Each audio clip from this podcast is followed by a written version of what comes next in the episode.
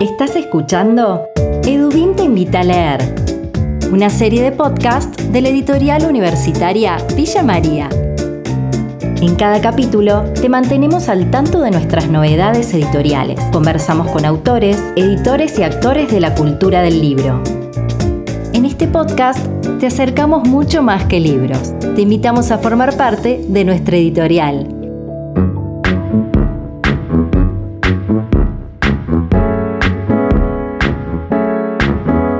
Estás escuchando el primer episodio de una nueva temporada de Edubim Te Invita a Leer, un podcast producido por el equipo de comunicación de la editorial universitaria Villa María, donde nos proponemos compartir con ustedes la voz de autores, traductores, editores, novedades editoriales, libros destacados y especiales dedicados a personalidades de la cultura. Empezamos este 2023 con la publicación de un título muy pero muy importante. Hablamos de Cuadernos de Anatomía de Carlos Alonso, un libro con textos de Carlos Pressman y dibujos de Carlos Alonso.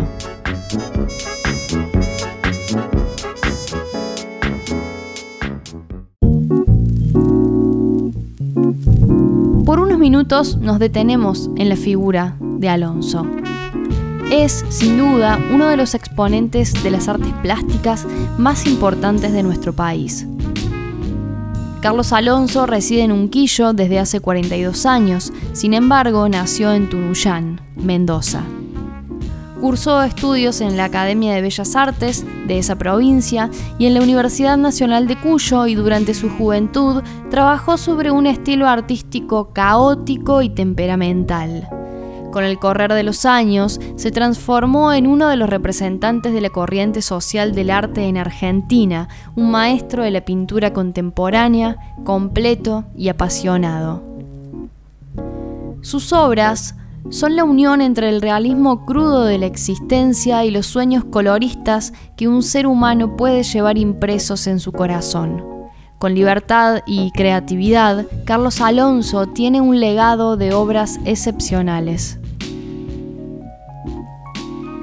La técnica de Carlos Alonso es acrílica, utilizada con mucha soltura y aprovechando la capacidad del medio en secado rápido, lo que le permite añadir más gamas cromáticas y transparencias. Una técnica que también da mucho juego con otras, añadiendo dibujo y collage.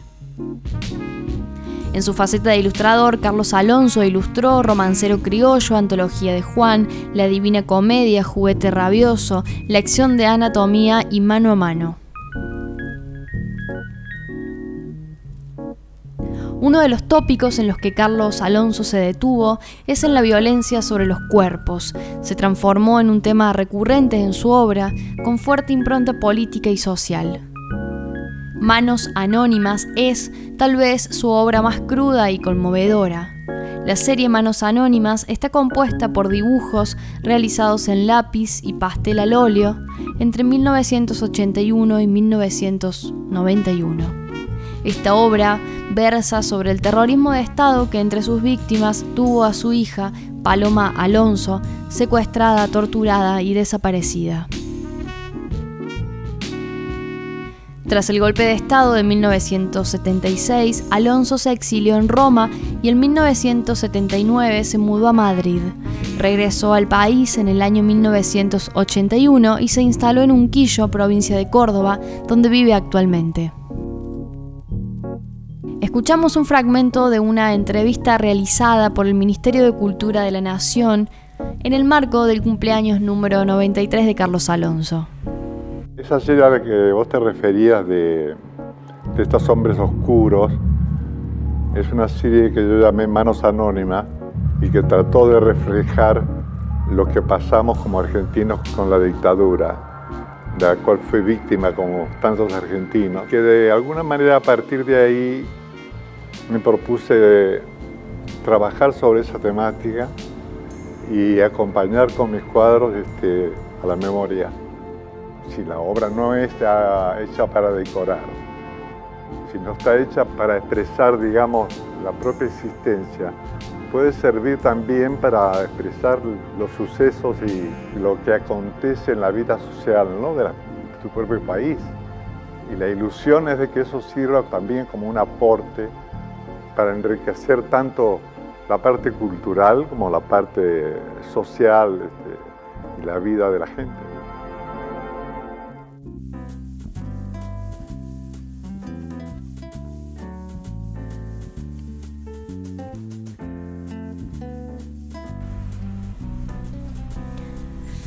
Desde el año 2007, la serie Manos Anónimas se exhibe de forma permanente en el Museo Superior de Bellas Artes Evita en el Palacio Ferreira. Carlos Alonso goza de reconocimiento nacional como internacional y entre algunos de los premios que reconocen su obra se destacan el premio Orozco Rivera Siqueiros, Bienal de La Habana en 1984, en dos ocasiones recibió el premio Conex de Platino en 1982 y 1992 como mejor dibujante de la década de Argentina. Y en el año 2012 recibió el premio Conex mención especial a la trayectoria de las artes visuales por el trabajo de toda su vida. ¿Estás escuchando? Edubín te invita a leer. Estos son nuestros lanzamientos en la voz de sus autores.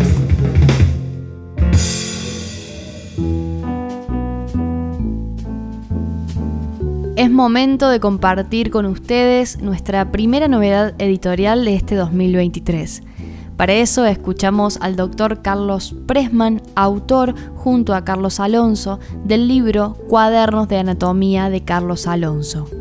Bueno, hay como una disparidad entre el maestro Alonso y uno, digamos, ¿no? Empecemos por aclarar los tantos, digamos, ¿no? Alonso es un, como bien decía vos, un artista de dimensión universal, digamos, ¿no? Yo creo que la obra de Carlos eh, se inscribe quizás sea uno de los artistas vivos más importantes de Latinoamérica y uno de los pintores de referencia. Relaciona uno, que es su médico, digamos, lo que hemos hecho él con mayor cantidad de años y uno no, no tantos menos. ¿eh? Este, hace más de 40 años que trabajamos con cuerpos desnudos, digamos, ¿no? de una u otra manera, con la mirada de la medicina y el ojo artista eh, trabajamos con el cuerpo humano.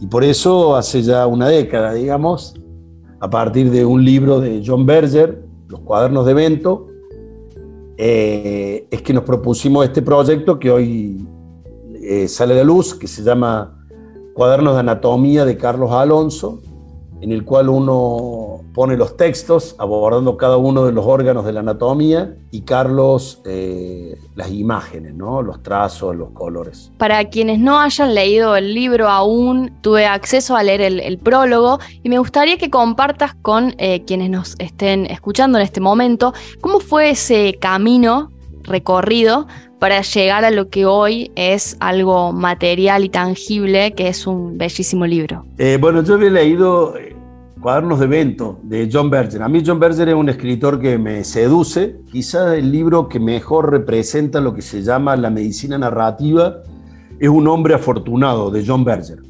Ahí él cuenta la historia y a su vez saca fotos de un médico rural en Inglaterra que es básicamente testigo de la vida de los habitantes de esa zona, eh, con un final dramático en el cual está narrado desde la perspectiva del médico. encuentro en este libro Los cuadernos de Bento, en donde John Berger analiza un hipotético vínculo entre Rembrandt, a quien apodaban Bento, y el filósofo Spinoza, que era un inmigrante en Ámsterdam, escapando de la persecución judía, digamos. Y se plantea este, este cruce entre Rembrandt y Spinoza, que vivían al lado, uno al lado del otro. El atelier de Rembrandt está en la misma calle, pegadito a donde tenía su óptica eh, Spinoza. Spinoza tenía un negocio de óptica, digamos, hacía espejos también. Entonces, John Bert se plantea la, hipotética posibilidad, que quizás haya sido cierta, que por aquellos años, estamos hablando del 1500 y algo, ¿no? 1600 por ahí, eh, Rembrandt le pidiera a Spinoza, che, hacemos un espejo, porque los retratos, los autorretratos de Rembrandt, están hechos como que él pintara un espejo en el cual se miraba. Y ahí plantea una cantidad de aspectos artísticos entre este vínculo de Spinoza con Rembrandt. Y bueno, y hace una crítica, John Berger, que además es crítico de arte, de distintos dibujos. Y yo le regalo el libro a Carlos, porque es amigo él, digamos, antes que otra cosa, digamos. Entonces le regalo el libro, él lo lee y me dice, hagamos un libro así. ¿Cómo? Le digo, sí, me dice. Eh, yo hago los dibujos y vos pones los textos, me dice. Y entonces, cuando él me propone eso, yo me asusto, verdaderamente. Entonces le digo, no, no, no, Carlos, no. Y bueno, después mi hermana hace muchos años que vive en el exterior y yo había ido a una muestra de, Marcel Duchamp, me acuerdo, con un amigo en común de, de mi hermana, Miriam, que es pintora, es artista. Entonces le cuento, me dice, che, ¿qué de la vida del Carlos Alonso? Porque era amigo de él. Falleció esta persona, el negro Fune. Y él me dice, le digo, mira, le regalé un libro de, de Berger, porque casualmente estábamos ahí con El hombre que amaba a los perros y, y otros libros del San Luis, de otros libros de Padura que aludían a Rembrandt, no importa. Entonces le digo, mira, me llamo para que hagamos un libro. Y me dice, ¿y por qué le dijiste que no? Bueno, eso me llevó varios años de por qué le dije que no, hasta que más o menos entendí por qué le había dicho que no. Y lo llamo, me acuerdo, un miércoles al mediodía, me acuerdo exactamente. Estaba, yo terminaba el consultorio al mediodía y lo llamo, le digo, hola Carlito, ¿cómo anda? Hola, ¿qué tal? Le digo, ¿te acuerdas de los cuadernos de eventos de, eh, que te regalé hace unos años? Sí, le dice, lo tengo acá en la mesa del escritorio mío de la tele. Bueno, le digo, ahora te digo que sí. Y él me dice, bueno, venite ahora y empezamos. Quedamos en una fecha. Y bueno, a partir de ahí, a lo largo de tres años, nos juntábamos una vez al mes más o menos en su atelier de Unquillo y hicimos como un esquema de trabajo, si podemos decirlo así. Empezamos ojo, boca, nariz, o sea, por la anatomía y los órganos. Y yo escuchaba historias de él y yo a su vez le contaba historias clínicas mías, digamos, que tenían involucrado ese órgano. Y bueno, a partir de ahí, durante tres años, él escuchaba, yo escribía, después le leía. Bueno, se fue armando este libro que ya hace muchos años está casi terminado Carlos, rápidamente uno puede pensar que entre la medicina y el arte no hay muchos puntos de contacto, pero evidentemente los, hay y queda, queda en claro en este, en este libro. Y me gustaría que puedas compartir cuáles crees que pueden ser algunos de esos puntos en, común de contacto, ¿no? De, de relación. Primero, gracias por la pregunta. Eh, Viste que se dice el arte de curar, ¿no? Este, entre los médicos dicen el arte de curar. Y cuando empezamos las charlas con Carlos, eh, yo le decía que hay arte en la ciencia, ¿no? Cuando uno piensa un diagnóstico, revisar a un paciente es un arte, digamos, no es una técnica solamente. Escuchar es un arte. Eh, bien decir es un arte. El uso de la palabra, del lenguaje. Y hay algo de creatividad cuando uno busca el diagnóstico, en los indicios que te da el paciente para el diagnóstico, algo de detective.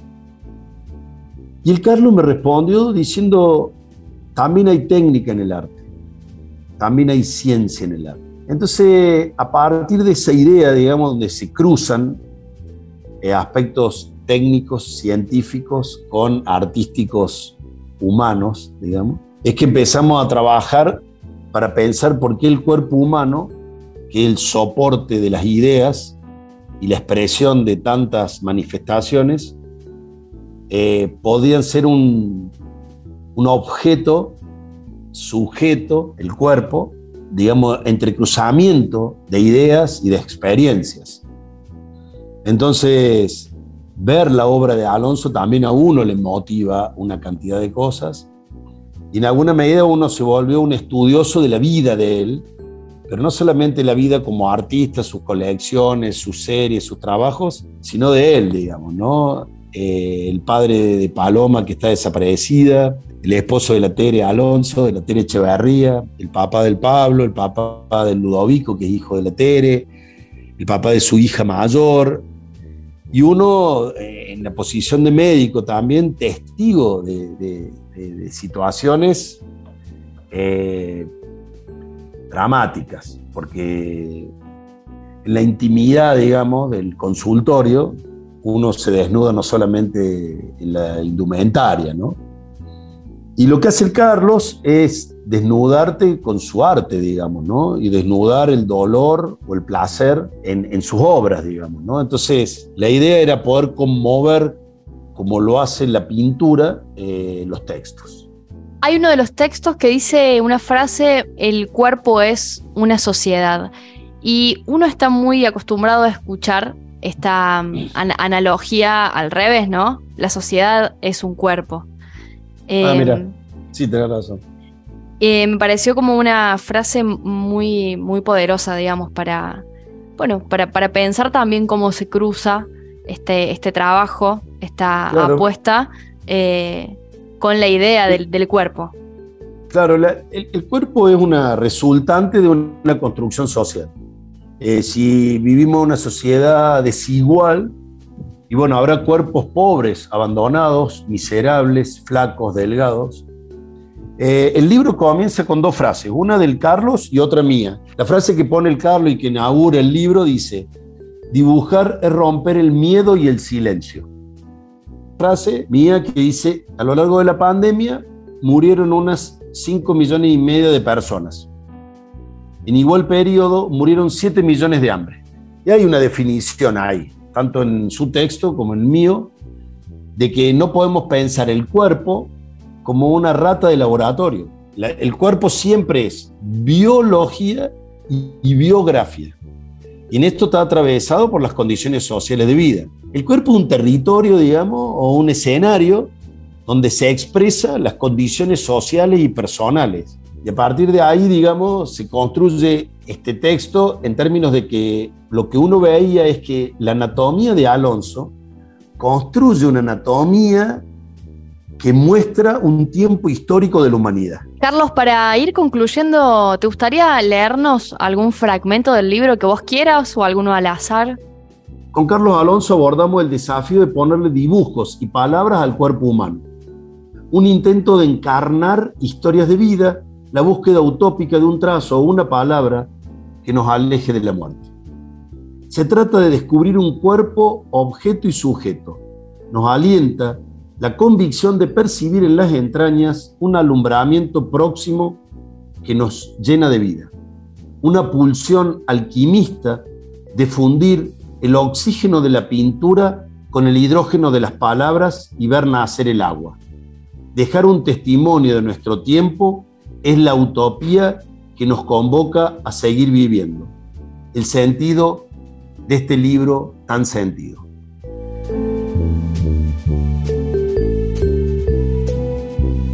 Estás escuchando Edubín te invita a leer.